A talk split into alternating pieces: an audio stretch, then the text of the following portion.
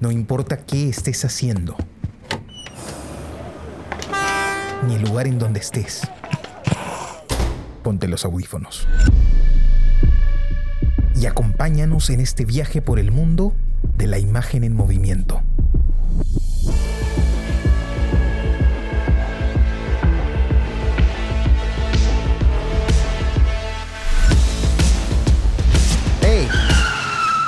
¿Qué cine pasa?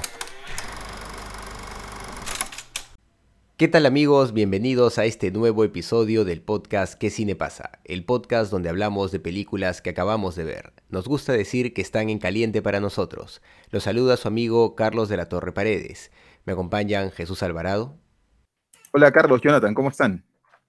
Y Johnny Alba. Hola Jesús Carlos, qué gusto. ¿Qué tal amigos? Bueno, el día de hoy estamos para conversar sobre una película que propuso Jesús, una película bastante interesante llamada Nobody's Business, del director Alan Berliner. Bueno, es una película que, me sorprendió gratamente, debo, debo de Jesús. Eh, es, una película muy emotiva, muy, muy íntima, muy bonita, la verdad. Eh, me, trajo varias ideas a la cabeza. Bueno, pero coméntanos un poco por qué, por qué la seleccionaste. Claro. Em, bueno, lo primero es que tenía la intención de de volver un poco a, los intereses más particulares que tengo sobre el documental, ¿no? Y Alan Berliner es, un buen, eh, es una buena forma de, volver hacia el cine documental, pero no solo hacia el cine documental, em, ah, entendiéndolo como un gran género, ¿no? Sino eh, a, esa mezcla de cine documental con, eh, con película familiar, con cine ensayo, ¿no? Con cine experimental también, que es finalmente Alan Berliner, ¿no? Eh, creo que es una buena forma de definirlo como cineasta, ¿no? Eh, como de definir a este cineasta eh, norteamericano, ¿no? Que es uno de los cineastas independientes ahora mismo de mayor prestigio en Estados Unidos, pero que también, como les comentaba la vez pasada, y a pesar de que él permanentemente está en este juego este, experimental, ¿no? Eh, de, de, cine de ensayo y error, digamos, ¿no? Este, es también un, cineasta que eh, tiene cierto nivel de, de, reconocimiento, ¿no? No digamos al nivel de Michael Moore, que es como el cineasta documental eh, por antonomasia en Estados Unidos, que incluso estrena en Theatrical y todas esas cosas, pero este, Alan Berniller ha hecho películas eh, financiadas por, eh, por HBO, por, por, otras, este, por otras eh, digamos, de estas productoras, de estos gigantes del cine, este, del cine hollywoodense también, ¿no? Pero, sin embargo, él sigue enmarcado dentro de lo que podríamos denominar el cine independiente, ¿no? Básicamente por dos criterios. El primero es que, como lo comentaba, eh, el cine de Berliner es, o su forma de abordar el cine es experimental, ¿no? Por eso es que se podrían considerar sus películas como películas experimentales también. Y lo otro es porque él aborda este proceso experimental mediante eh, eh, experiencias personales, ¿no? Experiencias familiares, ¿no? él hace cine a partir del principio de la memoria, ¿no? Y de, ir reconstruyendo esa memoria familiar. No solamente en Nova Business, que es, bueno, yo he visto tres películas de, Berliner eh, y he leído algunas cosas sobre él también. He tenido la, oportunidad de conversar con algunos cineastas, con críticos de cine sobre el cine de Alan Berliner y eh, muchos coinciden este, en que Nobody Business es como lo mejor que Alan Berliner eh, ha, hecho, ¿no? Ha, hecho por lo menos hasta el momento. Eh, entonces, este, recupero de nuevo es, esta idea, ¿no? Que me parece que es lo fundamental en su cine, ¿no? Alan Berliner cuenta una anécdota eh, que es muy interesante como para entenderlo a él como autor, ¿no? Él dice, mi abuelo perdió la memoria, ¿no? antes de morir, perdió la memoria por alguna enfermedad, Alzheimer, algo de eso. Este, mi padre perdió la memoria, de la misma forma, dice, ¿no? Este, Alan Berliner tiene otra película sobre un primo que también pierde la memoria, ¿no? A quien sigue este, graba entre tres, cuatro veces al año, más o menos, ¿no? Y siempre tenía como que volver a presentarse y volver a explicarle qué es lo que estaban haciendo, cuál era la situación, cuál era el parentesco y esas cosas, ¿no? Y lo que él dice es, quizá ahí está la pulsión de por qué es que yo este, hago cine, ¿no? Eh, para conservar esa memoria, ¿no? Porque la memoria es la que es el pegamento que nos, que, eh, que nos mantiene pegados a la realidad y que nos hace parte de, un tejido social más amplio, ¿no? La memoria es aquello que nos da el lugar este, que tenemos, ¿no? Es, bueno, ahí para, parafraseándolo un poco. Pero es esta intención y esta pulsión lo que a él eh, lo lleva finalmente a abordar temas familiares, pero que no son más que un pretexto que él tiene para jugar para experimentar con las imágenes, para experimentar con los sonidos, para experimentar en el montaje, este, en suma, ¿no? Para eh, emplear el arte cinematográfico para lidiar eh, con esta necesidad que él tiene de, expresarse, ¿no?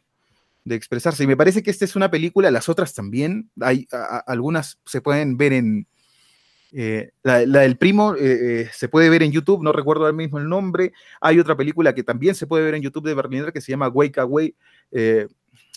Wake Awake.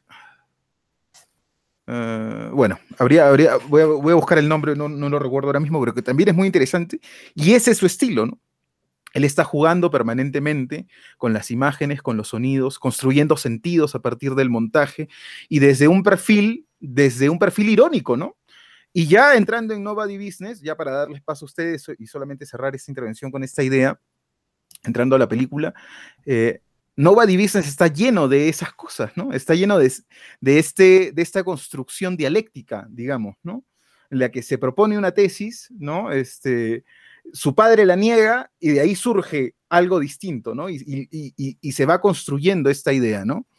Este, y se va construyendo. Y otra cosa que es fundamental en el cine de Berliner, y no solamente en el cine de Berliner, sino de cualquier documentalista que haga documental creativo, eh, es que Berliner evidentemente empieza con una idea de qué es lo que quiere hacer. En el caso de Nobody Business, él dice que lo que quiere hacer es una, quiere conocer el pasado de su papá, el pasado de su familia, ¿no? Esa es su intención. De hecho, se demuestra en, la, una de las preguntas, él lo dice literalmente en la película, y no sabe más. Eso es como el, esa es la intención, esa es la editorial, pero a partir de eso su mente está abierta a cualquier juego, ¿no? Eh, y, están jugando permanentemente con esta idea, eh, mejor dicho, Berliner está jugando con esta idea de que, eh, de que la vida de su padre no es necesariamente importante. Y Berliner lo pone en boca de su padre, y no significa que Berliner le haya dicho que lo diga, pero sí significa que Berliner abre el espacio y que él decide a partir de las palabras de su padre cómo ir construyendo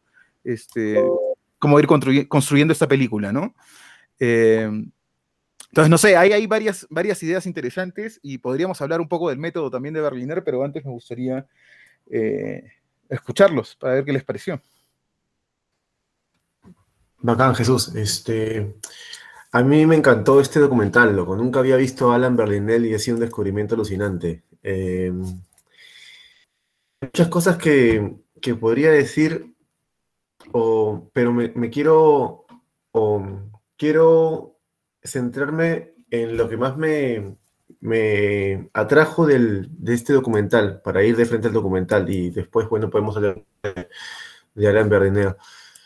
El documental es el, el, personaje del padre que me pareció tan atractivo, tan carismático es, y tan contradictorio porque era un tipo que a primera vista podría parecerte un amargado ante la vida, o sea, por su reacción, por sus respuestas, pero sin embargo, esa, esa contradicción era la que a mí, me atraía a ver la película, porque me parecía un tipo encantador, genial, este, carismático, ¿no? Em, era un tipo totalmente pragmático, ¿no? Que no se hacía, no, no se detenía mucho en, en contraste a su hijo, que era un idealista, un romántico, alguien que quería este, saber sobre sus orígenes, ¿no? Que ahí está un poco el, ese gen del ser humano, esa curiosidad de, saber de su pasado ir más allá en el futuro, ¿no? Viajar a la luna, viajar a la luna o, hacer, o recorrer aventuras eh, eh, aparentemente imposibles. ¿no? En el caso de este, de este, de este Alan Berlinal está haciendo una película, no, no sé bien cómo se pidió su apellido, Berlinal, Berliner, Berliner. Eh, bueno, se escribe Berliner, ¿no? Yo lo leo igual, pero no sé si estará bien. no, no, no, no sé bien cómo. Berliner, Berliner, Berliner. Mm, sí, digámoslo, sí, digámoslo así. Bueno, eh, lo interesante es este el contraste que hay entre los dos. Sin embargo, también hay cosas que tienen en común y, el viaje que hacemos nosotros con ellos, ¿no? Este, aparentemente el padre es un tipo que es eh, el rey del pragmatismo, pero sin embargo se ha quedado en ese sentimiento de amor que tuvo en el pasado, que él mismo no lo admite, ¿no? Eso como que lo, lo detuvo un poco en la vida pero también ves cómo, así, cómo ha crecido el padre que tuvo, este, eh, y también podemos saber un poco sobre este hecho que, es un poco el resultado de lo que vemos ahora, que es el, gran, la gran migración que hubo en, Estados Unidos, ¿no? Y, y cómo tanta gente de diferentes pasados, de diferentes raíces, ¿no? En este caso ellos eran este, vivía en un sector de lo que antes era Rusia y ahora es, Polonia, y todo ese sector sufrió muchos cambios a raíz de la, de, la Segunda Guerra Mundial y en el siglo XX. nosotros vimos un poco también la película de Kusturica, como lo que pasó con Yugoslavia, no directamente porque eh, Underground es un documental, es una película, pero la ficción también es una forma de acercarse un poco a los, a los, a los hechos históricos, ¿no? Y en este caso, pues vemos también a través de la vida de un hombre, que me recuerda un poco lo que analizábamos el otro día sobre la frase de Tolstoy, ¿no? De eh, sé universal, escribe y es un poco lo que pasa también cuando entramos un poco a la vida de un ser humano, ¿no? Este ser humano, que es el, padre Oscar eh, Berliner, eh, probablemente no tenga una vida parecida exactamente a la nuestra y probablemente eh, históricamente también está ubicada en otro tiempo, pero sin embargo, cuando nosotros nos acercamos a su vida y cuando paso a paso vamos entrando a sus ah, eh, nos sentimos muy este, eh, emparentados con esas situaciones, ¿no? Un, poco con situaciones que, que, son comunes a la humanidad en general. Este, pero también me parece muy importante y un contraste muy interesante la, la indisposición de él de abrirse a ciertos temas, ¿no? Y cómo, eh, cómo el director, en vez de, frenarse, usa este contraste para poder transmitir eh, emotividad, porque cuando tú ves que ellos están discutiendo, pero ¿por qué hablar de esto? Porque su insistencia hace que la película eh, la película pueda visualizar más la, emotividad que probablemente pueden cerrar esos recuerdos, ¿no? Porque un no hacia, un, hacia algo siempre encierra algo. ¿Por qué, ¿Por qué te niegas a algo? Y entonces puede haber razones este, que tal vez recordar puede ser este recordar podría ser eh, doloroso, es la palabra, doloroso. Y eso se nota en, la película. Después también me gustaría hablar del montaje, que es un tema también en sí mismo que, que requiere mucho análisis, que me ha dejado este, bastante motivado hacia la forma de hacer documental de, este director, que creo que va a ser bastante importante para, para nosotros, ¿no? el, montaje. Y, el, y, creo que él mismo ha, ha, dicho que él concibe la, el cine desde el montaje, ¿no? O, una forma de que es muy importante para él en el cine es eh, cómo él descubre la historia en el montaje. Y creo que eso ya lo ha hablado Jesús antes y lo hemos analizado, que no necesariamente uno tiene las cosas claras cuando está grabando y que muchas veces uno, eh, uno mismo descubre la historia este, cuando la está mm, editando, ¿no? Eh, eso es lo que puedo decir por lo pronto. Eh, creo que es una película bastante fresca, bastante... No, no, tengo claro de qué época es, creo que es de los 90, pero la película no envejece porque habla de un tema humano y eso es universal, ¿no? Pues la película habla, es de los 90, pero habla sobre, sobre una familia que nació, que creció a inicios del siglo, del siglo XX, e incluso el, el padre del, del, del, personaje que habla, que es Oscar Berlinal, este, es de, fines del siglo XIX, que eh, está fechado su nacimiento. Entonces, esto, ¿no? Sí, bueno, a mí me pareció una película también bastante interesante, la verdad. Eh, cuando la veía, Jesús, eh, yo, pensaba un poco en, tu proyecto, ¿no? En ese, en ese cortometraje que hiciste, pues que, mostraste en la clausura de la maestría. Eh, por, el, por cómo, cómo se vinculaba con, la intimidad ¿no? de, la familia, por cómo se iba construyendo una historia a partir del recuerdo, todo, todo eso me, de alguna forma me conectó, ¿no? Y me pareció súper interesante. Eh, y, me atrajo también bastante la, película en ese, en ese sentido. Dije, oye, está, interesante, que rápidamente lo, conecté, ¿no? Eh, pero en sí la película me llamó la atención también, como, como hablaba Johnny, desde desde su guion, ¿no? Desde, o no, un, no un guion, sino desde, desde cómo está construida en base pues a esta a esta retórica que se consigue o a esta, esta dialéctica que se consigue a partir del planteamiento de, Alan y la contradicción de su padre, ¿no? Básicamente al decir que, que, su vida importa algo de alguna manera y el otro decirle que su vida no importa nada, ¿no? Y a partir de ahí se empieza a construir toda, toda una historia. Eh, creo que funciona bien, me llamó la atención y pues eh, de alguna forma eh, creo que la, película funciona rápidamente porque todos nos podemos identificar, ¿no? Como decía Johnny, es una película muy humana y, dicho sea de paso, hay cosas que, los seres humanos eh, tenemos pues en, en común que creo que quedan reflejadas en esta película, ¿no? Y el, tema de, la senectud y de la terquedad en la senectud es algo muy común, ¿no? Es, es, algo pues que, creo que todos nosotros que, tenemos abuelos o que hemos tenido abuelos o padres pues adultos mayores, lo conocemos, ¿no? Entonces, eh, las actitudes, si bien no las ideas de este señor, pero sí las actitudes que tienen, eh, pues rápidamente te, te, te, te traen algo pues conocido, ¿no? reaccionas rápidamente. Eh, recuerdo, por ejemplo, este momento, ¿no? En donde él se pone a decir que le quiere llamar de esa forma a los japoneses y nunca, nunca va a decirle de otra forma a esos coches sus madres. Porque, entonces yo digo, pues claro, está hablando, pues, está hablando como, como hablaría mi viejo cuando se molesta, pues, ¿no? Igualito, no, yo así, es mi forma y nadie me va a cambiar jamás, Así hablan, pues, es verdad, ¿no? Y yo creo que tal vez nos toque a nosotros también llegar a eso, ¿no? Es muy probable.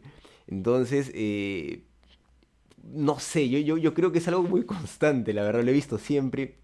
Creo que nosotros también vamos en ese proceso, ¿no? Mientras más viejos nos hacemos, un poco más tercos nos ponemos y pues e, a esa edad ya llegaremos cada vez más tercos, más seguros de que tenemos la razón siempre, ¿no? Eh, yo, yo, sentí eso de, de, primera mano, ¿no? Y luego pues la película se iba construyendo de forma muy peculiar. Me, llamó la atención esta, eh, este, este, este este inserto que hay permanentemente del box, eh, ¿se debe a algo particular? Eh, bueno, se debe un poco a todo lo que estamos conversando y a este espíritu de experimentación de Berliner, ¿no? Ah. Eh, Berliner, si se dan cuenta, hay varias secuencias en las que lo que se dice se reafirma con estas imágenes de archivo o se contrasta, o se contrasta, ¿no? Y en el caso del, particularmente de, esa secuencia de, Vox permanentemente, él está tratando de graficar visualmente, de ilustrar de alguna manera, eh, o de construir una metáfora, pero de, ser metáfora es muy gruesa, ¿no? Es como una ilustración más bien. Está tratando de ilustrar el momento de esta, estas disputas con sus padres, ¿no? Con su padre. Por eso es que además el padre suelta este, e, ese, eh, el, el, punch, este, digamos, inicial y suena la campana, ¿no? Y ya, empezó, empezamos. Entonces nos pone como el. construye la atmósfera a partir de eso, ¿no? Y hay otras escenas más que ahí comentaremos. Sí, sí. Pero me, llamaba la atención porque había momentos en que no sabía, te juro que no sabía si alguno de esos era su viejo. O sea, podría ser tal vez porque era otra época y la gente practicaba box. O sea, me llevaba esa, esa idea también, ¿no?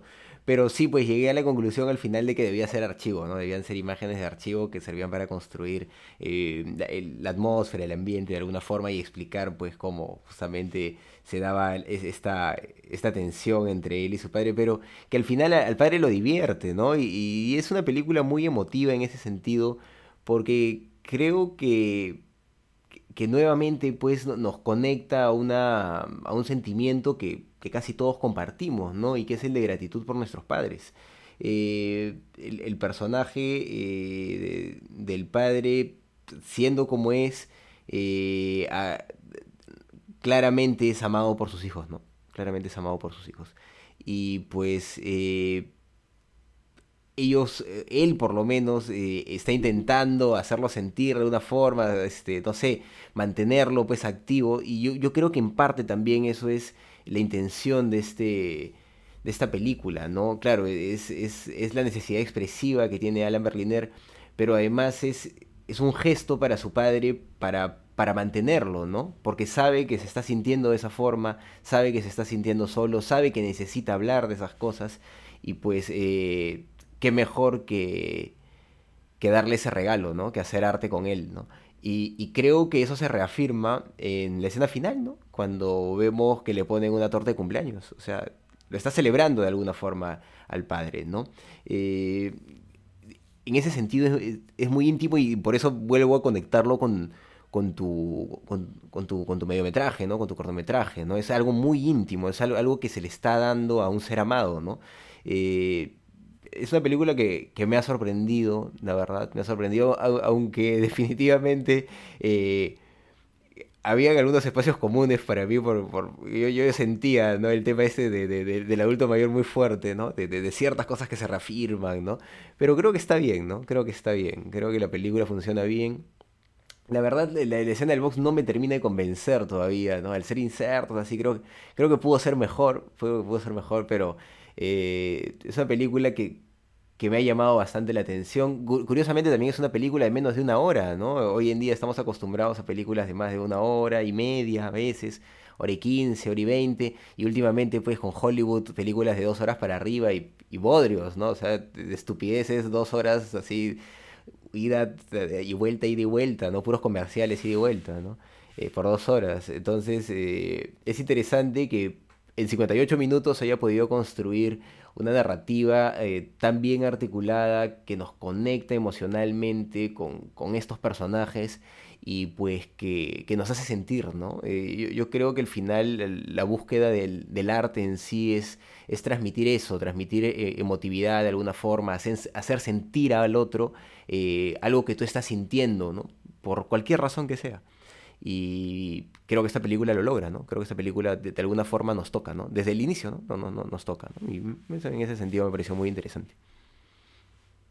Claro, mira, siguiendo más o menos con la, con la lógica de lo que, de lo que estás planteando, Carlos, este, yo siento que Berliner eh, es un cineasta, es un, un autor que, que no tiene temores, que si bien cierto piensa las cosas, ¿no? Eh, porque cuando tú lo, escuchas hablar sobre el cine, hay varios masterclass de Berliner en, en YouTube, este, y de hecho es de los cineastas, no todos tienen esa cualidad, pero es de los cineastas que más piensa eh, y comparte su método para hacer cine, ¿no? Que no es un método en sí, ¿no? No es una receta que se, que se pueda replicar, es su forma, de entenderse, de acercarse a ese arte. Y él, este, y él eh, tiene, a mí me parece que tiene un gusto por compartirlo, ¿no? Por compartirlo. Eso es lo que, eh, pero aún siendo un cineasta que piensa muchas las cosas, que establece rutas, este, más o menos claras, aún siendo como es Berliner, me parece que la película de alguna forma lo refleja, un obsesivo, ¿no? Este, extremadamente meticuloso, un tipo, este, casi, casi, yo diría, eh, no, creo que sea el caso de él, pero eh, no sé, podría entrar en esta figura de, de, esa condición de, de, los Asperger, ¿no? Que, son ultra, este... Eh, como obsesivo compulsivo, ¿quieres decir algo así? Sí, sí, sí, sí, quiero decir algo así, ¿no? quiero decir algo así. De hecho, si ven este Wake, Awake, bueno, no he buscado todavía el nombre de la película, ahora, ahora se los comparto, si lo ven, él lo expresa, ahí literalmente, y hace de esa, de eso una película, hace de eso una película, ¿no? Este, es, esa es otra película fabulosa también, ¿no? Este, eh, que, recomiendo mucho. Entonces, bueno, a pesar de eso, yo siento que él no tiene, que él no tiene temores, ¿no? O que si los tiene, los utiliza, este, los canaliza muy bien. Bueno, de hecho tiene temores, los canaliza muy bien, los canaliza muy bien, porque eh, obedece su intuición, ¿no? Obedece su intuición y su intuición es lúdica permanentemente, ¿no? Entonces, por e, eso es lo que le permite construir este, este tipo de relato, ¿no? Porque los elementos que están en juego, y ahí ya entramos un poco al tema del montaje también, eh, son elementos que no necesariamente, que no tienen una, asociación directa, ¿no? Que no tienen un, vínculo, ¿no? El tipo de sonidos que usa este sonido del, como del tic-tac, ¿no? Eh, cada vez que cambia una foto, ¿no? Este, el sonido de la campanita, esos números que son como medios así, este, analógicos, ochenteros, ¿no? Este, las imágenes del box, no solo las imágenes del box, ¿no? Hay una secuencia que, eh, que, este, que es, eh, es muy interesante, ¿no? Porque el box reafirma, ¿no? El box reafirma el momento en el que él está peleando con el papá. Y claro, las reafirmaciones son interesantes, pero son digo, entre lo que se oye y lo que se ve, pero terminan siendo como ilustraciones, ¿no? Este, pero hay un momento clave en el que el papá le está diciendo, no, lo que, lo que, nada de lo que yo te tengo que decir es importante. Y lo que pone Berliner son imágenes de archivo de periodistas, este, como en una conferencia de prensa, ¿no? Y de gente observando alrededor, ¿no? Entonces el papá está diciendo, lo que nada de lo que yo tengo que decir es importante, y con las imágenes Berliner está diciendo, sí es importante sin decirlo, ¿no? Y ese contrapunto genera una ironía que lleva, este, que hace avanzar la película, ¿no? Que la lleva hacia otro, que la lleva hacia otro lado, ¿no? Entonces, claro, están las, las imágenes del box permanentemente como reafirmando esta confrontación entre el padre y el hijo, esta confrontación edípica, ¿no? Eh, que, intenta construir Berliner, que me parece que construye muy bien y que además Berliner utiliza como el motor de la película, ¿no? Pues ya lo decía al inicio, eh, él tiene la intención de, de saber todo de su padre y de su familia. Esa es su intención. Pero al final la película que termina construyendo es la de su confrontación con el padre, la de su relación con el padre. Porque si lo pensamos bien, porque de hecho podríamos este, analizarlo ¿no? de esta manera. Es un retrato del padre, es un retrato de la familia, es un retrato de él, de cómo se ve él a través de los ojos del padre. Yo siento que como la sociología esta película va a la relación, o sea, a eso que, lo conecta a él con su padre, ¿no? Este, es un retrato no del padre, no de Berliner, no de la familia, sino de la relación de, Berliner con su padre, ¿no? Este, porque de haber hecho solo un retrato del padre, definitivamente habrían salido quizá alguna de, alguna de estas cosas, pero este, no necesariamente, ¿no? Ahora, pensando siempre también que esto es una construcción cinematográfica, ¿no?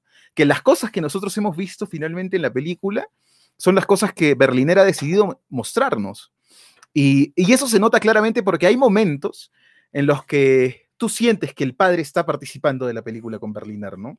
Y yo me imagino que no le puedes poner una cámara a una persona y hacerle preguntas que, le resultan incómodas, este, si es que la otra persona finalmente no quiere, ¿no? Por más que se queje, ¿no? Eh, y hay momentos en los, que, eh, en los que eso se deja ver, ¿no? Por ejemplo, planos que hubiera sido imposible que Berliner haga, haga si su padre no hubiera estado de acuerdo, ¿no? Cuando lo pone entre la gente, por ejemplo, ¿no?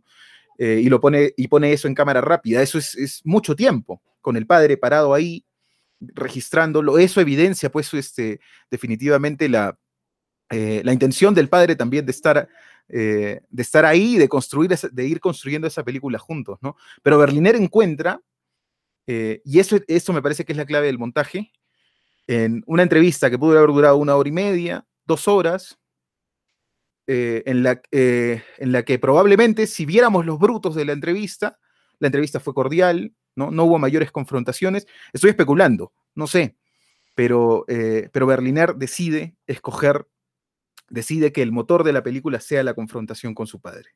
Esos momentos de confrontación. Y funciona perfectamente, ¿no? y funciona perfectamente, porque te engancha desde el inicio y estás sumergido a, lo largo de toda la película eh, en el conflicto, en, esta, eh, en este juego de poder entre el, entre el padre y el hijo, ¿no? Y, que, y en donde hay, pues, por supuesto, momentos este, de descanso, ¿no? Este, eh, en los que tú sientes que son los momentos en los que el padre abre su corazón, ¿no? Y tú sientes que, y no solamente por boca del padre, de hecho, si fuera solo por boca del padre, tú podrías, eh, eso, eso despega al espectador, ¿no? Un, personaje hablando bien de sí mismo de forma permanente es como... Pero no, no, no, no, eh, en algún momento es el padre que le dice, yo tuve la necesidad de quererte, ¿no? mi padre no era así conmigo, cosas así. Pero lo que resuena realmente es cuando la madre le dice a Alan, eh, tu padre te amaba mucho, ¿no? Fue un extraordinario padre, sobre todo contigo, ¿no? Este, o cuando la hermana, el amor con el que la hermana habla del, padre, ¿no? Y todo eso, este, el lugar en el que esas cosas están ubicados y la fuerza narrativa que adquieren en ese espacio, este, es lo que hacen de esta película em, eh, una muy buena película, ¿no? Y, y, después no tiene miedo Berliner en salirse, porque, claro, de nuevo, no está en la relación solamente del padre ni de la familia, sino está, está echándole combustible a la narración permanentemente, al relato. Entonces no tiene miedo en irse a primos lejanos, porque contribuye y porque provoca al padre, ¿no?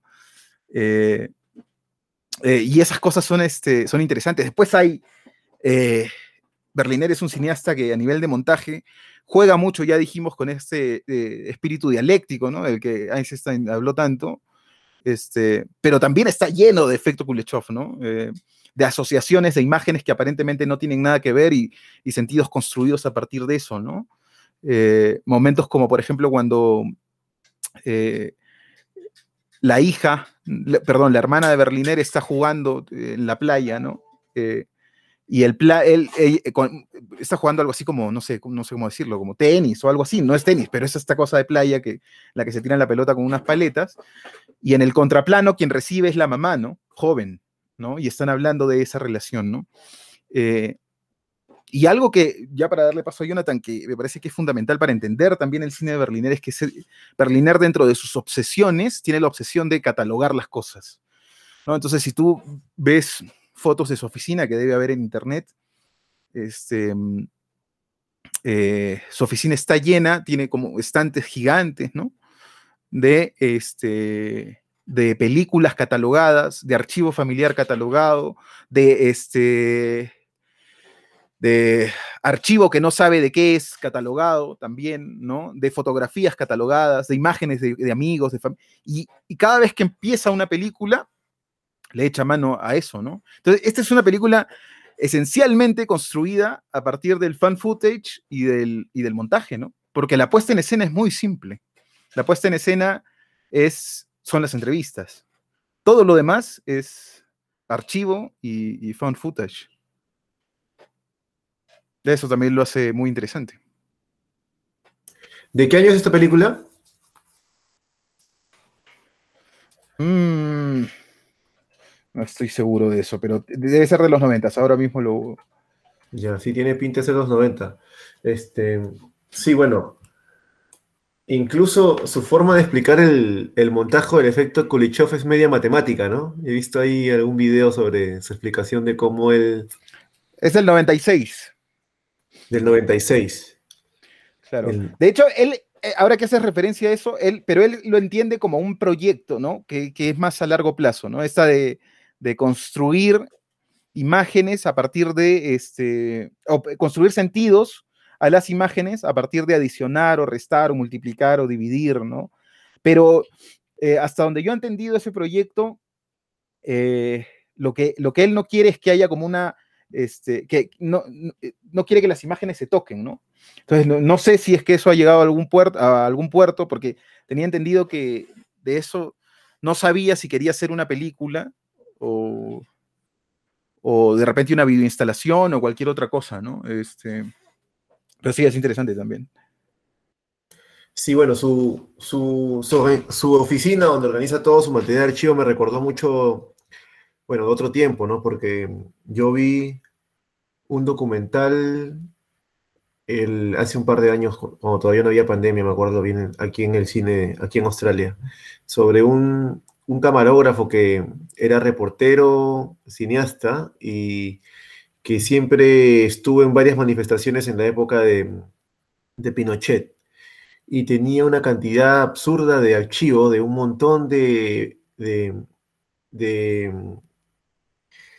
de cosas que habían pasado en la historia y las tenía ahí físicamente, ¿no? Y me hizo pensar, pues, cómo un poco, ¿no? Ya nosotros no, no, tenemos tanto archivo físicamente, al menos, ¿no? Ya todo es digital.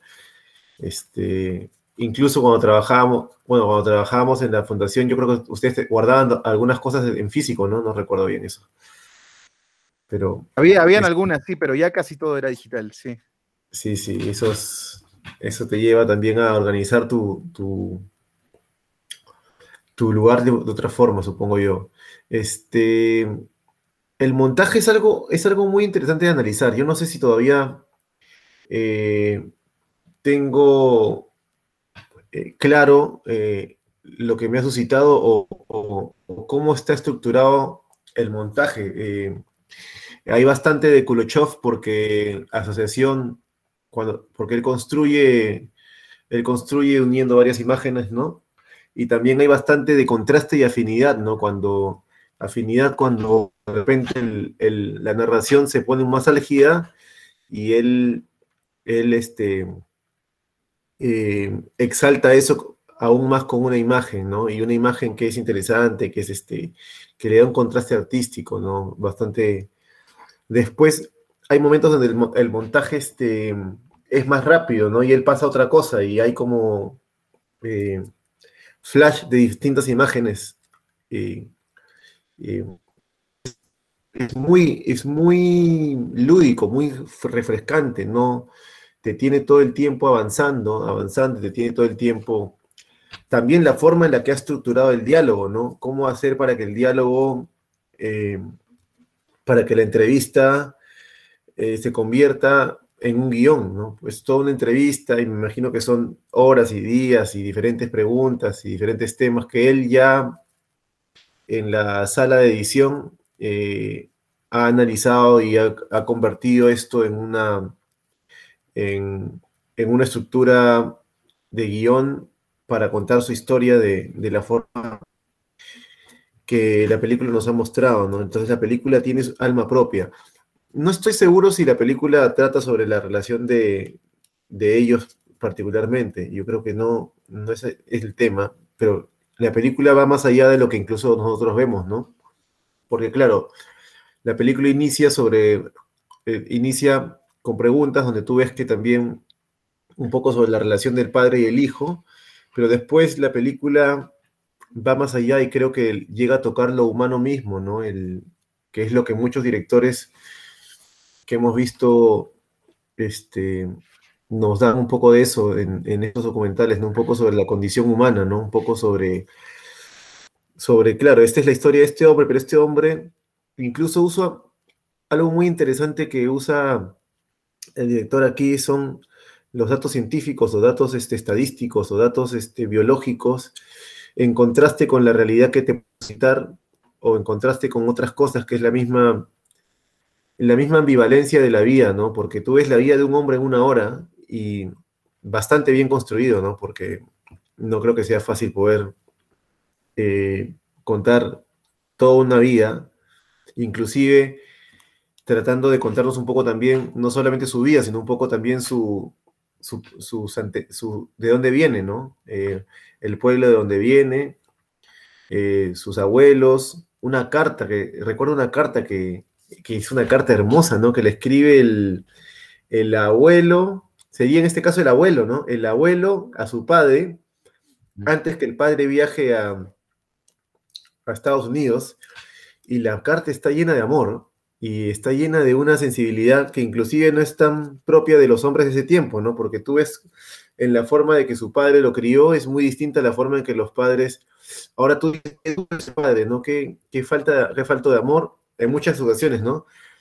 Pero también es una cuestión cultural y, temporal, creo yo, ¿no? Creo que, claro, por supuesto que creo que hay un exceso en, el, en, el, en, partes donde cuentan de que no le celebraban los cumpleaños, de que era un hombre que no hablaba mucho con casi nadie, era un hombre duro, eh, vivió una realidad, una situación complicada de la historia, dado el punto de donde él provino, ¿no? Este, tantos cambios que tuvo que vivir. Sin embargo, también, no solo creo que haya sido un hombre duro, sino también creo que, es una cuestión de, eh, de, un hombre de su tiempo, ¿no? Probablemente no todos hayan sido tan duros como él, pero la mayoría de hombres, eh, o la, la, la, vigoridad, la vigoridad masculina de ese tiempo estaba estructurada en forma de relacionarse con los otros hombres, ¿no? De, de no ser eh, muy distinto como hemos crecido nosotros también, ¿no? Nuestros padres han sido mucho más cercanos de lo que probablemente ya han sido los, los padres de nuestros padres mismos. Eh, creo que la relación padre-hijo y la relación familiar ha cambiado en el transcurso del tiempo. Entonces, cuando él cuenta sobre su padre, te remite o, te suscita en el pensar no solamente sobre el padre, sino pensar también sobre cómo las relaciones humanas eh, se han edificado en otros tiempos. ¿Cómo hubiera sido tú mismo haber nacido, de, no sé, en, el, en los años 30 o en los años 40? Tu, tu, tu percepción. Y creo que también ahí hay una especie de enfrentamiento de hombres de, en, esa conversación hay enfrentamiento también de, de, visualizaciones de ver la vida desde el punto, obviamente para nosotros es mucho más cercano la, el, el, punto de vista de las cosas del más joven, y yo creo que esa es la razón más poderosa que tal vez no, nunca se dice literalmente en la película, nunca se, hace énfasis en eso. Entonces, hay una lista de muchas cosas que, que la película no se hace énfasis, pero la película te los dice directamente, ¿no? ¿No? Una de esas cosas es esta. Eh, yo creo que la película generalmente trata sobre la vida del padre, ¿no? La vida del padre, y para esto tiene que reconstruirla porque como dice eh, la psicología de Gustav Jung, el yo se reconstruye a través de la otredad, ¿no? La otredad, no hay un yo sin otredad, o sea, entonces, ¿cómo hablo de mí sin hablar de los otros, ¿no? ¿Cómo hablo de mí sin hablar, o del tiempo sin hablar de otros hombres de tiempo, ¿no? Sin mis abuelos, sin mis padres, sin mis primos, sin mis tíos, sin todo esto, que construye también mi propia identidad, ¿no? Creo, no sé si... Sí, sí. Sí, sí, bueno, sí, pues es, es, una película que en ese sentido muestra también ese, esas diferencias generacionales, ¿no? Y, y pues per, permite generar reflexiones a partir de justamente este choque. Y pues eh, creo que como bien comentaba, sí, sí, pues así, así eran las relaciones antes en general, ¿no? Mm. Hoy en día el, mundo ha cambiado, esperemos que para bien. Eh, pero la película pues aprovecha todo esto para, para construir una narrativa que, funciona, ¿no? Y que se hace dinámica. Creo que el tiempo también la, ayuda pues a, a, ser, ágil y, a contar lo necesario, ¿no? Siempre que nosotros eh, narramos en general, estamos eh, pensando en, bueno, eso es como un mantra, ¿no? En, narrar solo lo necesario, ¿no? Y, creo que la película en ese, en ese sentido, pues, eh, narra justamente lo necesario para, para poder construir una idea de, de quién era, quién era el, padre de, de, Alan y cuál es la relación que él tiene con, con este padre, pero además cómo el padre pues construye relaciones con, con otras personas, ¿no? Eh, hay un momento en, donde él le confiesa pues que hay una hora al día en donde él baja a hablar con alguien porque necesita salir a hablar, ¿no? Y ahí también está tocando un tema muy sensible que es el, el, de, el de la senectud, ¿no? El, el, o sea, no, no todos los, los, adultos mayores tienen la suerte de tener cerca a la familia, de pues poder vivir con, con los hijos, etcétera, no de tener quien los atienda.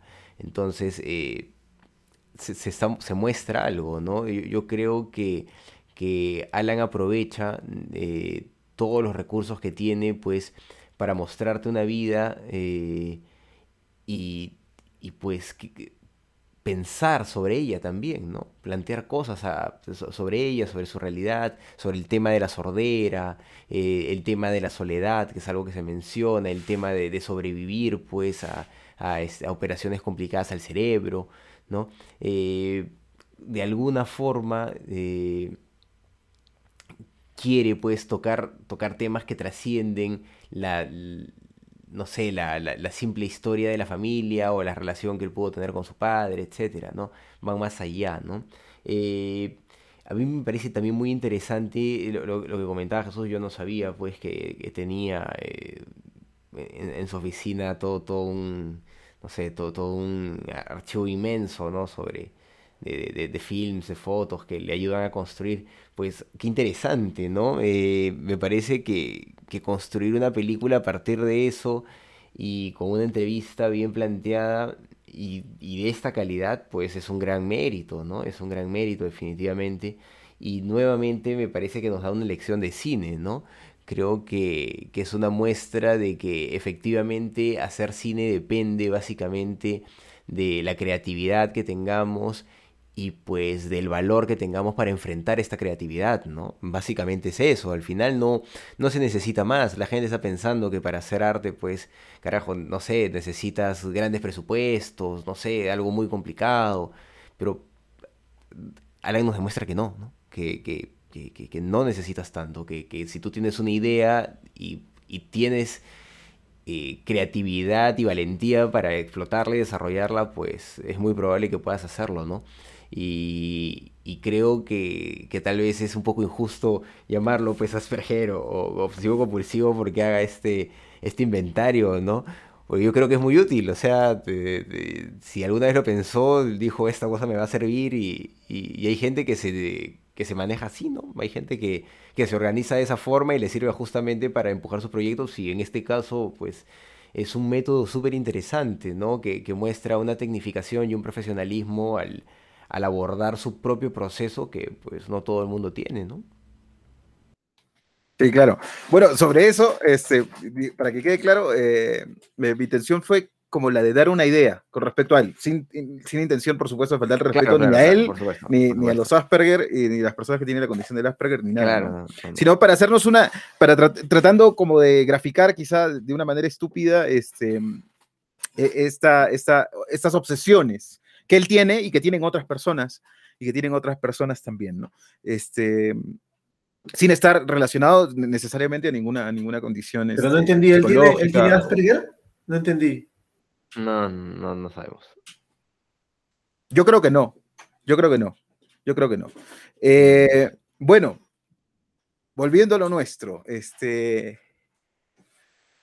yo, yo pensaría que Berliner es un gran cineasta porque mm, parte de un principio, pero es un gran cineasta documental sobre todo, ¿no? Haciendo esa, esa salvedad, porque, sobre todo porque comparte con otros documentalistas eh, la fe por el género, ¿no? Comparte la fe por el género.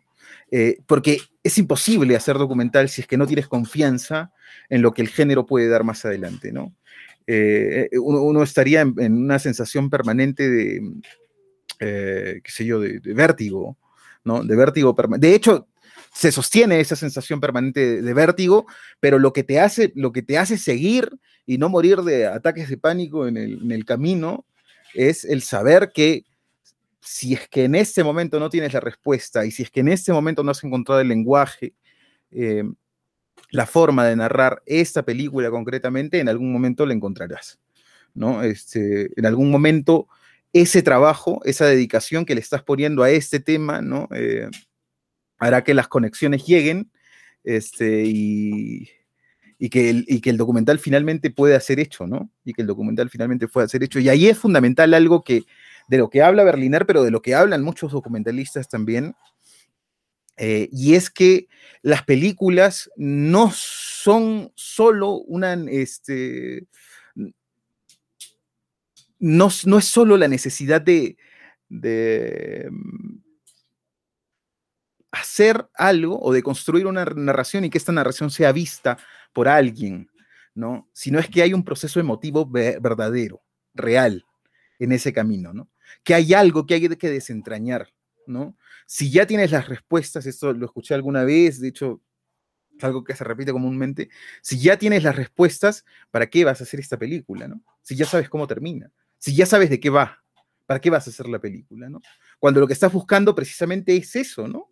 Entonces la película puede nacer, nace de cualquier lado, ¿no? En este caso, eh, Berliner dice, pero lo dice posteriormente. Y decirlo posteriormente es también un poco, hay, hay un poco de, trampa inconsciente ahí también, ¿no? Porque se ha procesado mucho en el camino, pero él dice, esta película nace de mi necesidad de, este, de, de saber de mi padre y saber mi pasado. Pero podría ser tranquilamente también el hecho de que eh, él, tuvo la necesidad de acompañar a su padre en conversaciones y en ese momento es que apareció eh, la chispa de este proyecto, ¿no? Y que ese proyecto em, se encaminó, ¿no? Y ya una vez en el juego de la narración, este, Berliner, eh, como comentabas, Carlos, se juega todas sus cartas, pues, ¿no? Ya sin temores, ¿no? O sea, este, se, pone en juego absolutamente todo lo que, eh, lo que tiene a la mano para construir una narración. Y bueno, Berliner tiene mucho a la mano, ¿no? Porque el simple hecho de eh, dedicarle tiempo a catalogar tanta información como la que él tiene, pues, en este, eh, que, él, tiene almacenada, ¿no? No solo, no solo en, qué sé yo, en, cintas, en fotografías, en eso, sino en sonidos, ¿no? Este, tiene como cajitas de sonidos donde almacena sonidos y, este, y cosas de esas, este, el simple hecho, eso, solo eso, ya te mantiene en un ejercicio permanente de creación, ¿no? Ya el estarte involucrando de manera permanente con la materialidad de las cosas, ¿no? Con la, con la materialidad de... y pensar en eso que estás viendo, ¿no? Y otorgarle, este, eh, etiquetarlo con un color, ponerle un nombre y todas esas cosas ahí ya eh, se está ejerciendo eh, de alguna manera una, suerte de proto-creatividad, ¿no? O creatividad, este, así. Entonces, cuando ya él empieza a desarrollar la película, pues ya tiene todas esas, todas esas cosas en todas esas cosas en mente, ¿no? De hecho, hay un momento en el que, de nuevo, reafirmando, ¿no? Este, a partir de este principio de contraste y afinidad que, del que hablaba Jonathan, reafirmando, eh, empieza con esta anécdota genial, ¿no? En la que el padre le cuenta, ¿no? Que una vez una persona se acerca a un retratista, ¿no? Y le dice, este, que es más caro, ¿no? Este, un retrato, un paisaje, ¿no? Y le dice, ah, bueno, lo más barato, le dice, es un paisaje, ah, ya, entonces hago un paisaje de mí, ¿no? Eh, y la imagen que vemos inmediatamente este, es la de un árbol. En medio de la nada, ¿no? En una zona agreste, un árbol parado, ¿no? Entonces ahí está jugando también con la idea de relacionar a su padre con ese árbol, ¿no? O de, asumir que su padre es ese árbol, ¿no? De ese árbol que está solo eh, por voluntad propia, se podría decir, ¿no? De alguna manera. Ya más adelante vemos que hay una serie de condiciones que hacen que él esté en esa circunstancia, ¿no? Sí, yo, yo he pensado también, y me parece que es subjetivo esto de, de qué va la película, ¿no? Creo que nos, habla de cosas distintas en distintos momentos, ¿no? Eh, yo siento que está más, un poco más ligado a la relación. Yo no siento necesariamente que sea la historia de la vida del padre. Ah, porque además de que al final no sabemos mucho del padre, o sea, o sabemos algunas cosas, pero no mucho. Eh, el combustible de la película no está eh, en la necesidad de saber del padre, ¿no? por momentos, sí, pero Berliner lo cierra, son como secuencias que Berliner cierra muy rápido, va cerrando muy rápido, ¿no? El combustible de la película y por lo que nosotros terminamos enganchándonos con la película, por supuesto como hasta más de la mitad, ¿no? Ya después empieza, eh, ya que después que entendemos esta relación y entendemos cómo es que se, se han tejido las relaciones en la familia de Berliner, eh, por supuesto la situación del padre nos genera, este, nos genera ternura, ¿no? Y una, y una pesadez emocional. Eh, pero el nivel de información que sabemos del padre es, relativamente poco, ¿no? Y es superficial incluso por momentos, ¿no? Lo del trabajo se menciona por ahí de forma superficial que pasa desapercibida, ¿no? Este... Y, además porque el, el, juego precisamente es que el padre está cerrado, ¿no? Y que no quiere abrir esa caja, ¿no? y que no quiere abrir esa caja.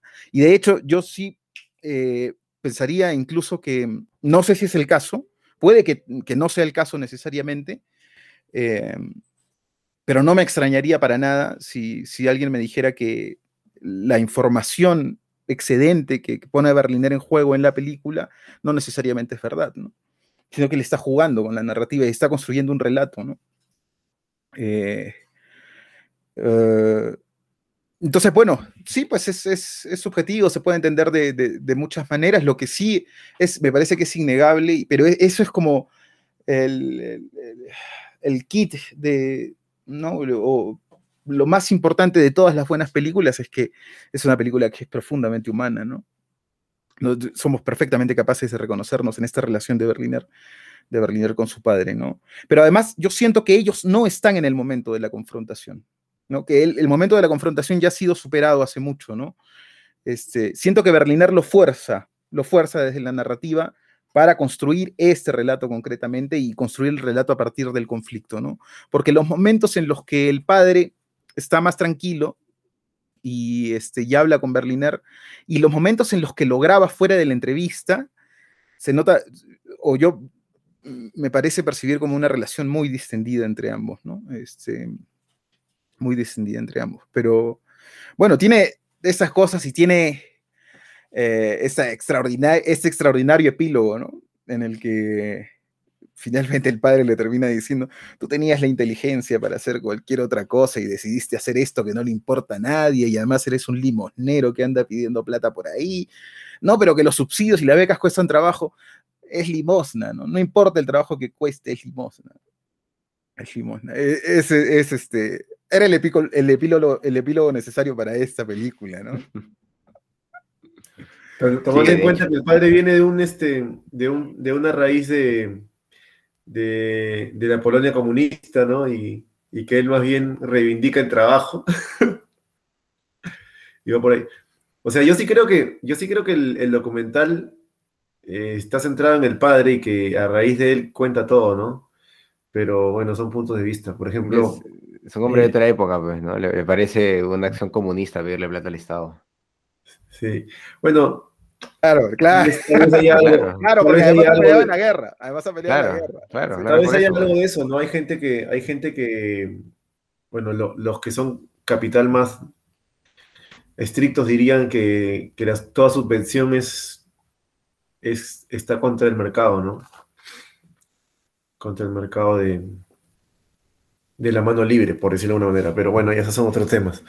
Pero, este aquí el, documental parte del padre, pero yo sí siento que nos cuenta muchas cosas del padre, tratando de profundizar, y, eso es lo que lo interesante, ¿no? Que, el documental, al tratar de entrar al padre, se encuentra con la pared. Pero claro. Una pared que dice recordar. Recordar es doloroso. Eso es no, no necesariamente. eso es lo interesante. Pero recordar que es doloroso es este el recordar que es doloroso eh, es, este el contraste que hace que la película sea más humana, ¿no? Ya, pero, no necesariamente, no necesariamente, porque ¿qué pasa si el padre recuerda? No hay película. No hay película.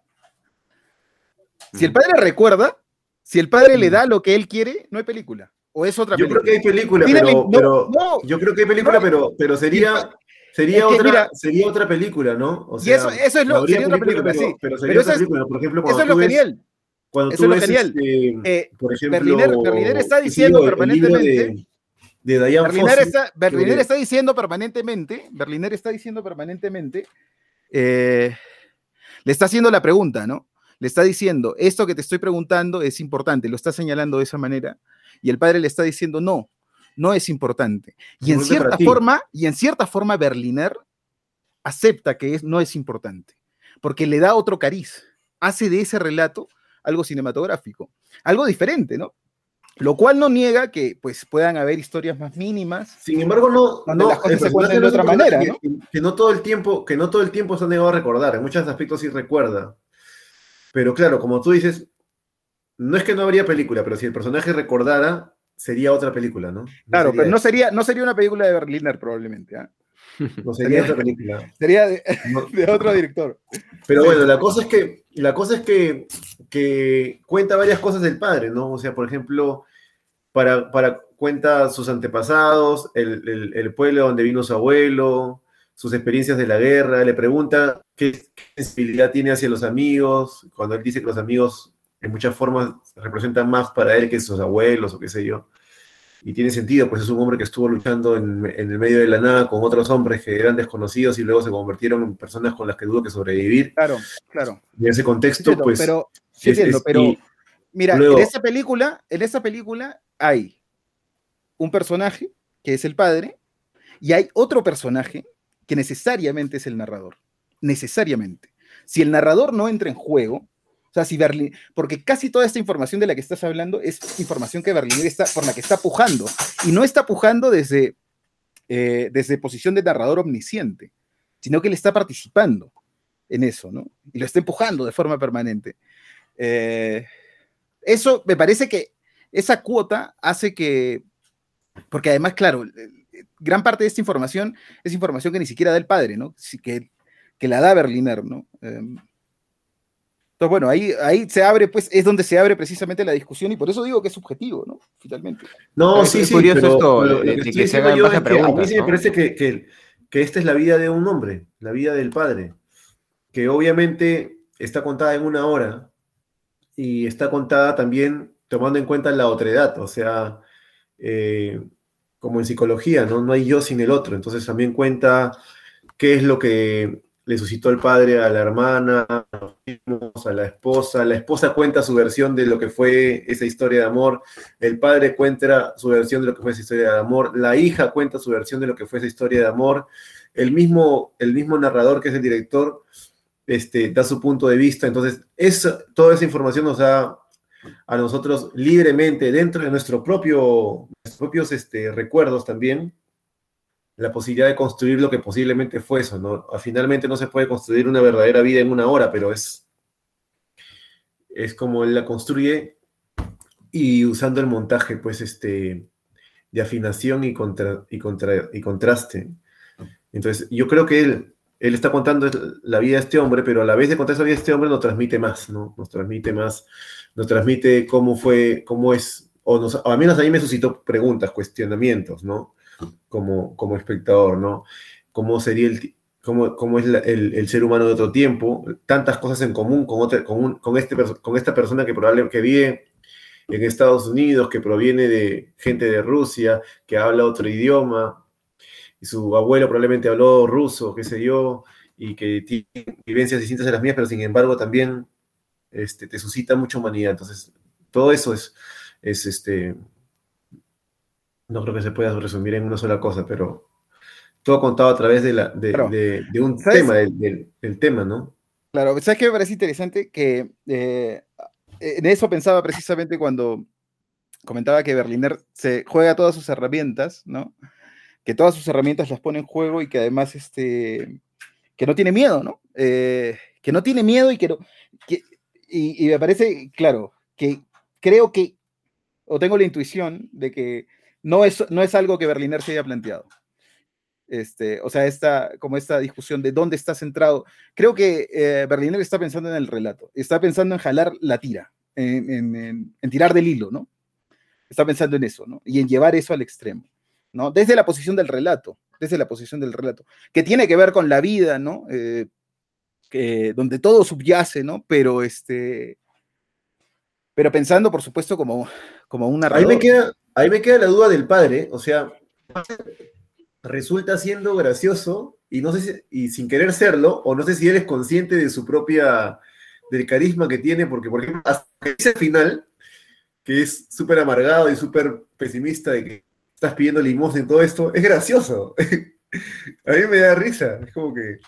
Yo no sé si fue su intención también, o si él es consciente de, eso, ¿no? No, ¿no? no, sé qué te suscitó a ti esa, porque hay mucha gente que reniega así y es como que gracioso, ¿no?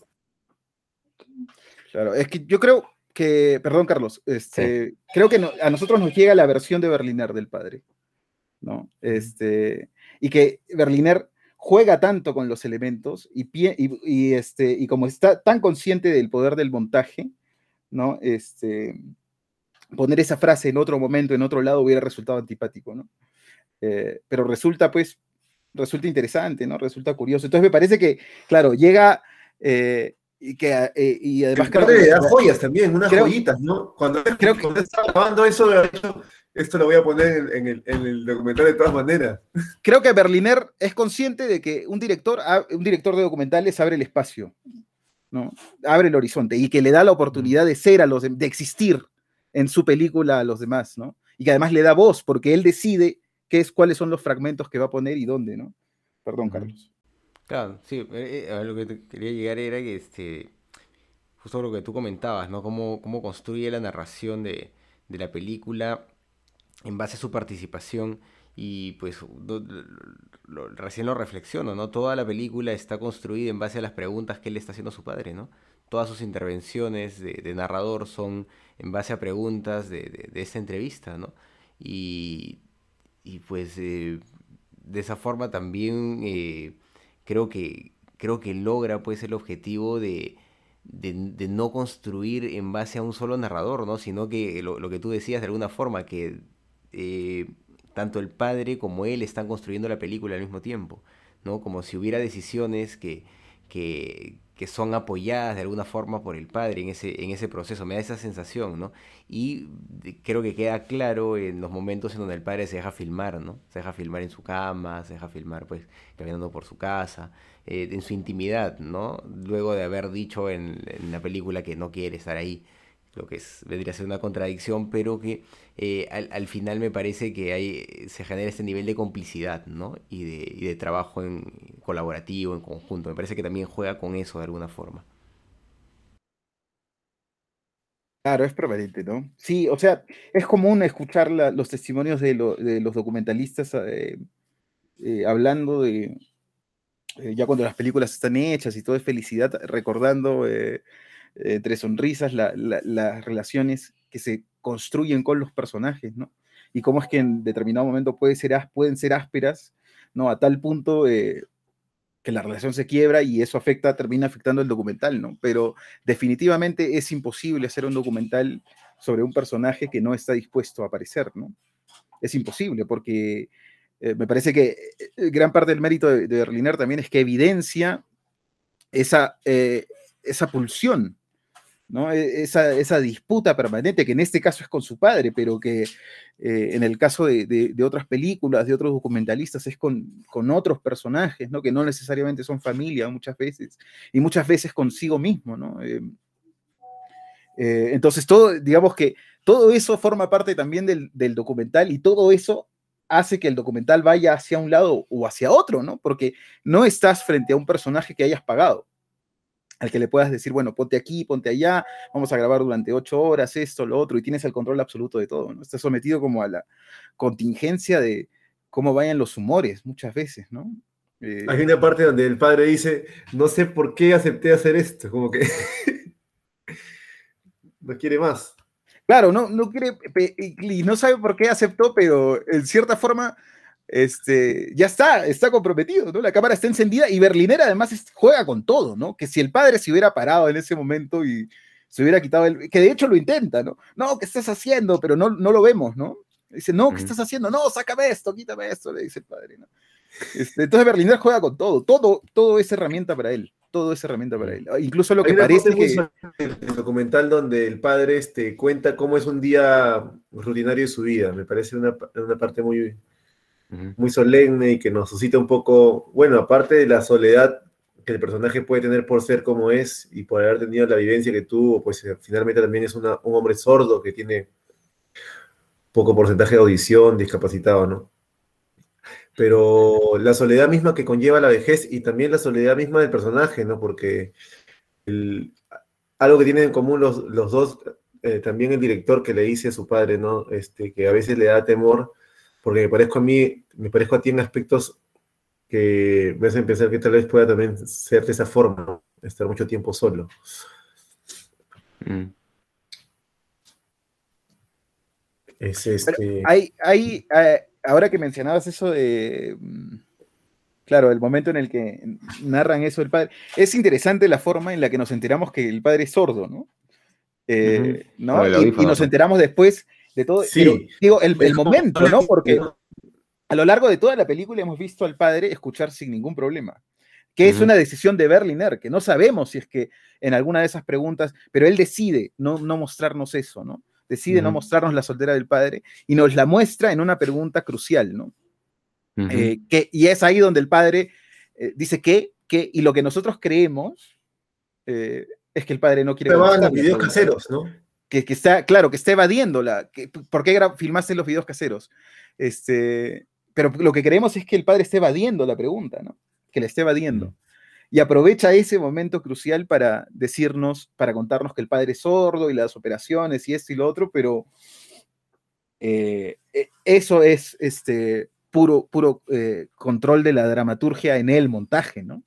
En el montaje. Es, este, o sea, todo lo que tiene que tejer casi es, eh, bueno, es, es literalmente en algún momento les comenté que incluso hay este, documentalistas que ponen a sus montajistas en el caso, bueno, en esta película Berliner mismo lo ha montado, pero hay documentalistas que ponen a sus montajistas como guionistas, ¿no? Porque en realidad es hacer el guion, ¿no? Eh, del documental en él eh, como co-guionistas, ¿no? Porque para llegar a ese momento tiene que tejer ese momento, de construirlo, volverlo a tejer, ¿no? Y hay muchas decisiones ahí en medio que le dan potencia, que le dan una verdadera potencia a ese momento y que nos, que nos, mantiene, nos mantienen... Oye, Jesús, ¿verdad? Eso es algo que yo también estuve pensando mucho y había pensado preguntártelo tomando en cuenta que tú estabas llevando este máster pues, sobre documentales. Este, porque para mí, o al menos de mi cabeza, yo no consigo el papel del director del documental que no esté en el montaje, involucrado en el montaje, porque para mí el documental, bueno, no solo el documental, el cine también, por supuesto, ¿no? Pero más el documental, yo veo la autoría, la autoría en el momento que estás editando el, documental. Incluso cuando trabajábamos juntos, me acuerdo que ustedes comenzaron este, separando las dos actividades y finalmente pues el, autor era también el que montaba, pues, ¿no? Y al final el realizador también montaba su propio trabajo, ¿no? Eh, y era posible que, me acuerdo que tal vez otro cámara, hay otro cámara, pero que el, montaje, el montajista siempre era el, realizador, ¿no? Entonces, este, ¿Qué, te han dicho o qué has aprendido eh, en este tiempo acerca de eso? ¿Qué, te suscita eso sobre la tarea del montajista? Porque me yo creo que tiene que ver mucho con la autoría, ¿no? Claro, la conclusión es que no hay, no hay normas, ni reglas, ni métodos con respecto a eso, ¿no? O sea, es, este, es digamos así de simple, depende de cada, de cada autor y cómo es que cada autor interprete lo que está haciendo, ¿no? Lo que ocurre es que sí hay y eso sí he escuchado mucho, de eh, directores que están convencidos, documentalistas, igual gente de ficción, que está convencida de que el rodaje hace perder la perspectiva de las cosas. ¿no? Uno se involucra mucho con las situaciones, se involucra mucho con los planos, con, con situaciones del rodaje, con conexiones emotivas con personajes y esas cosas, ¿no? Eh, entonces, este, lo que, lo que se concluye finalmente es que siempre es bueno tener una mirada ajena, ¿no? Pero una mirada con la que conversas, por supuesto, ¿no? Yo recuerdo, hay un masterclass que está en YouTube que es muy interesante de un cineasta documentalista mexicano que se llama Berardo González, eh, que trabaja con una montajista, pero que tiene control absoluto sobre el montaje, ¿no? Eh, ¿Y cómo lo hace? Pensaremos, ¿no? Y es que el trabajo viene de más o menos de ida y vuelta, ¿no? De ida y vuelta. Él hace, por ejemplo, tiene la costumbre de él mismo eh, transcribir las entrevistas que hace, ¿no? Entonces, él lo que dice es que mientras transcribe, los va reconstruyendo los momentos, ¿no? Los momentos vuelven a su mente y con esos momentos vuelve la emoción de esos momentos, ¿no? Pero esta vez ya frente a la computadora, él puede resaltar, puede anotar, puede señalar, puede separar, y todo eso, todo eso a él le permite saber qué es exactamente lo que tiene, ¿no? Paralelamente, su montajista va revisando el material, va construyendo secuencias, él va a la isla, revisa y dice, ya, deconstruyamos y empecemos a construir a partir de estas cosas.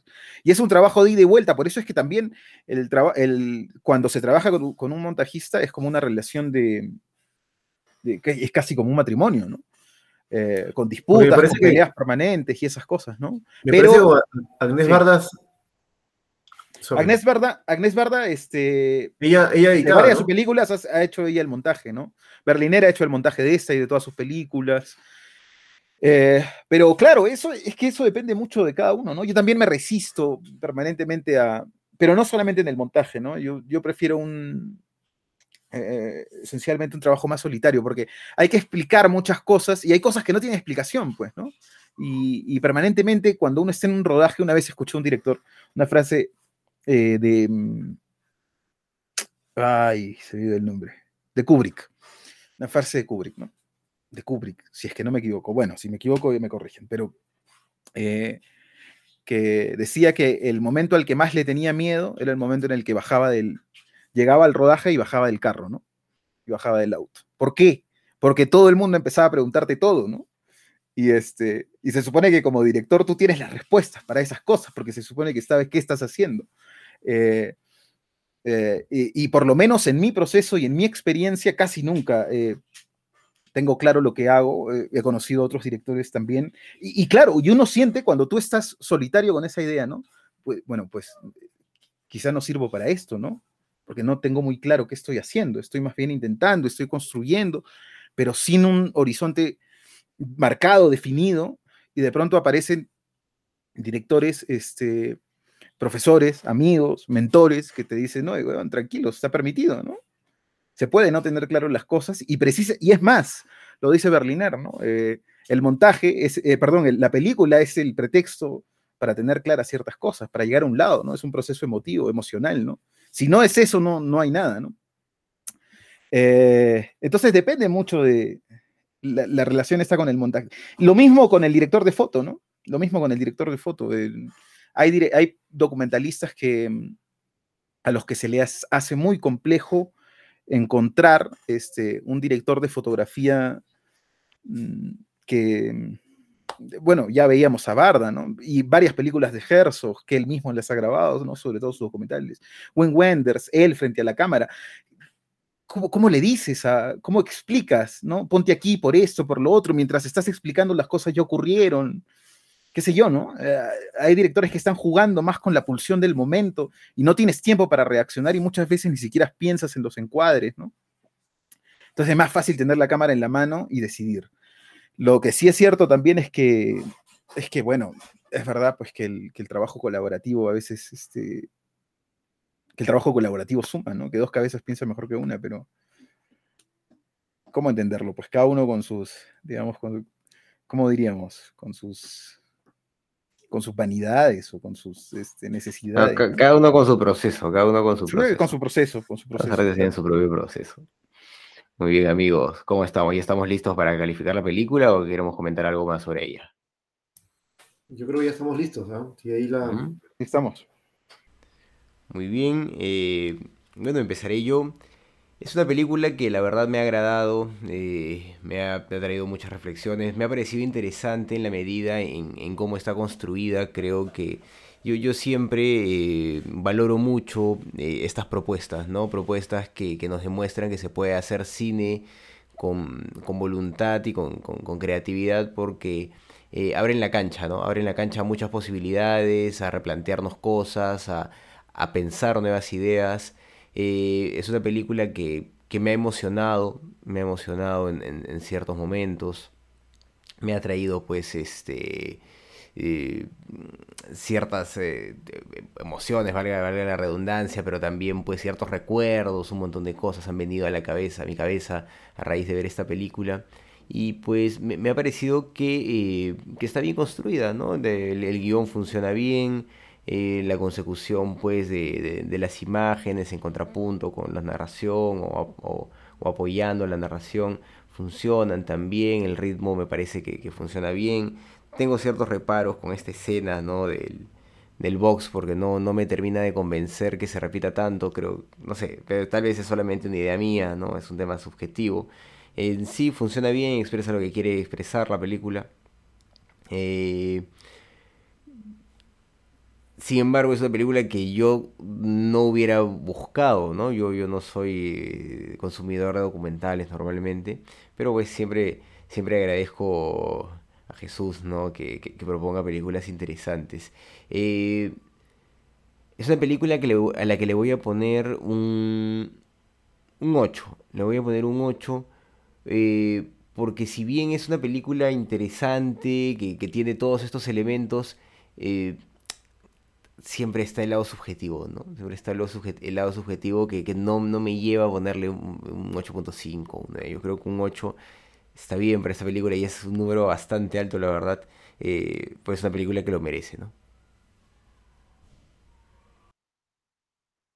Bien, Jesús, sigo, yo. Este, bueno, me parece un buen descubrimiento Alan Bernal como, como documentalista. Me parece que es una película tremenda. Me, me ha gustado mucho. Súper fresca, eh, súper... Eh, tiene una frescura en, la forma en la que, en la que está montada. Eh, me, ha, dado muchas... Este, me ha dejado con ganas de analizar bien el montaje y, aprender un poco este, este uso del, archivo que yo que estos cineastas como Barda, como Berdinal, lo usan de una forma magistral, ¿no? Cómo pueden eh, usar este, el contraste con la, con la afinidad y cómo puedes este, poder eh, fortalecer o, reafirmar una historia o tal vez eh, poder contrarrestarla con, con, las imágenes, ¿no? este, cómo mueve la emoción y cómo poder contar tanto desde la historia de un, de un, individuo, ¿no? Porque eh, la película es una, es una película familiar, ¿no? Y en muchas partes usa, edición de cámaras caseras de una forma genial, ¿no? El, matrimonio de la hija. Eh, y no sé si todas las, no me queda claro si todas las imágenes caseras que salen en la película son las que hizo el padre, algunas son de otras personas, pero está tan bien logrado que ni siquiera te haces esa pregunta durante el camino, ¿no? Esas preguntas vienen después. Eso dice mucho sobre la posibilidad que te da este cine independiente, ¿no? Y este cine de archivo. Este, no hay, no hay límites para poder hablar en, en documentales. Este, el tema que, porque el mismo, el mismo Oscar, el padre de, Alan, decía, ¿no? Pero ¿qué interés puede haber en, contar esta historia? ¿no? Esta, película va a ser un fracaso, estás perdiendo tu tiempo, ¿no? Y sin embargo, ha sido una película muy exitosa, ¿no? Entonces ahí está la mano del autor, eso, eso es lo que hace grande esa película, ¿no? De, de que hay un autor detrás de ella y, que no importa lo que esté contando, la forma en la que la cuenta y, lo que, y que dice más de lo que aparentemente dice, ¿no?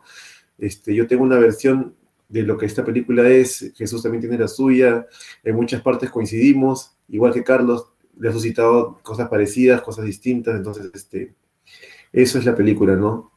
Este, va más allá de lo, que, de, lo que la historia te da, ¿no? Puede ser la historia de un hombre ordinario, pero puede ser más, ¿no? Puede ser la relación de un hijo y un padre, puede ser la, la, la diferencia que hay entre hombres de ese tiempo y hombres de otro tiempo, hay un poco sobre también el proceso de la construcción de Estados Unidos, ¿no? Porque ese hombre es un estadounidense completo. Y creo que la identidad del estadounidense tiene mucho que ver con el proceso de, migraciones de todo este tiempo, ¿no? Así que hay bastante para analizar. Yo le voy a poner esta película un 8 también, me parece. Un 8 también. Pero a mí me parece, este, claro, que en el, das en el clavo, Jonathan, cuando dices que, lo fundamental en esta película es la forma, ¿no? En el cine en general, ¿no? sí, el fondo muchas veces tiene un, nivel de relevancia, pero lo fundamental es la forma, ¿no? Eh, y creo que cuando el padre dice, eh, esto no le importa a nadie, mi vida no le importa a nadie, creo que tiene razón. De verdad no le importa a nadie, ¿no? Y no le importa a nadie eh, menos este, hoy en día, en los que en, eh, eh, en, que todo el mundo tiene una cámara, ¿no? Eh, en que todo el mundo tiene un celular, una handicam, en que más o menos todo el mundo puede aprender a editar y, este, y puede grabar su vida y mostrar su vida, ¿no? Eso no le importa a nadie. Y eso no necesariamente es cine, ¿no? y eso es lo, lo genial, ¿no? Que Berliner hace de algo que no le importa a nadie, a partir de la forma, ¿no? De la narración, eh, algo cinematográfico, ¿no?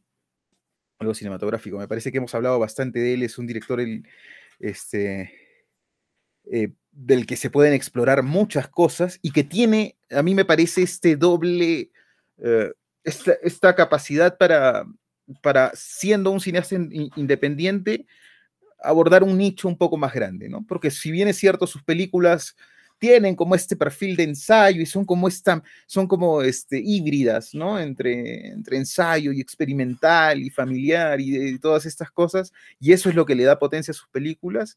Este, es una película que tranquilamente podría estar en Netflix, ¿no? Este, sin ningún problema y que la gente podría ver y que podría tener una, cantidad de espectadores, este, eh, digamos que razonable, ¿no? Eh, porque además es un, y, bueno, es curioso decirlo, ¿no? Porque no tiene música eh, la película, ¿no? Pero Berliner es un eh, cineasta eh, con una musicalidad propia, ¿no? Y esa musicalidad la traslada al montaje y construye a partir de eso un ritmo, ¿no? Una pulsión. De inmediato nosotros entendemos, desde la primera secuencia entendemos cuál es, cuál es el juego y cuál es su lógica, ¿no? Y eso lo construye a partir del ritmo. Es ese ritmo de montaje el que termina construyendo la atmósfera, ¿no?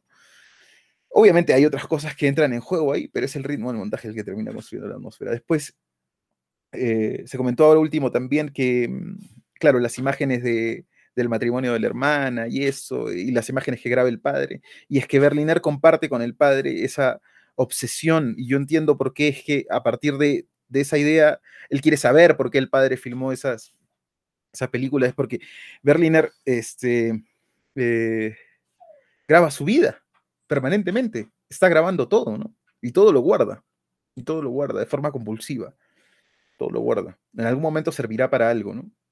Ese es un consejo que se le da comúnmente pues, a los este, cineastas jóvenes, ¿no? A, los, a quienes les interesa particularmente el documental, ¿no? Guarda todo, ¿no? ¿no? No sabes en qué momento esas cosas, de ahí puede salir una película, ¿no? Eh, no sé, ya lo decía Solanas cuando vino para el Festival de Cine de Lima, ¿no? Hablando de la hora de los hornos, ¿no?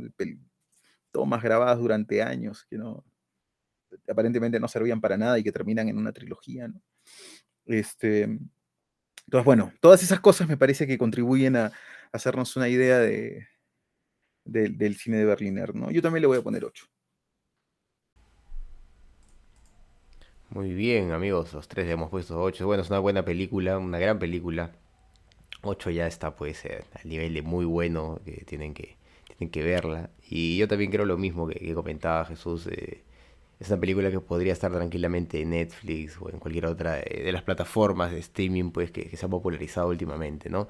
Es interesante también lo que comentaba Johnny respecto a que la película funciona en muchos, en muchos aspectos, ¿no? Incluso de alguna manera nos cuenta un poco de la historia de, de Estados Unidos del siglo XX y también en ese sentido eh, es interesante la propuesta de, Berliner, ¿no? Realmente es como, como decía Jesús, juega todas sus cartas y, utiliza todos los recursos que tiene a la mano, ¿no? Hasta, hasta los históricos.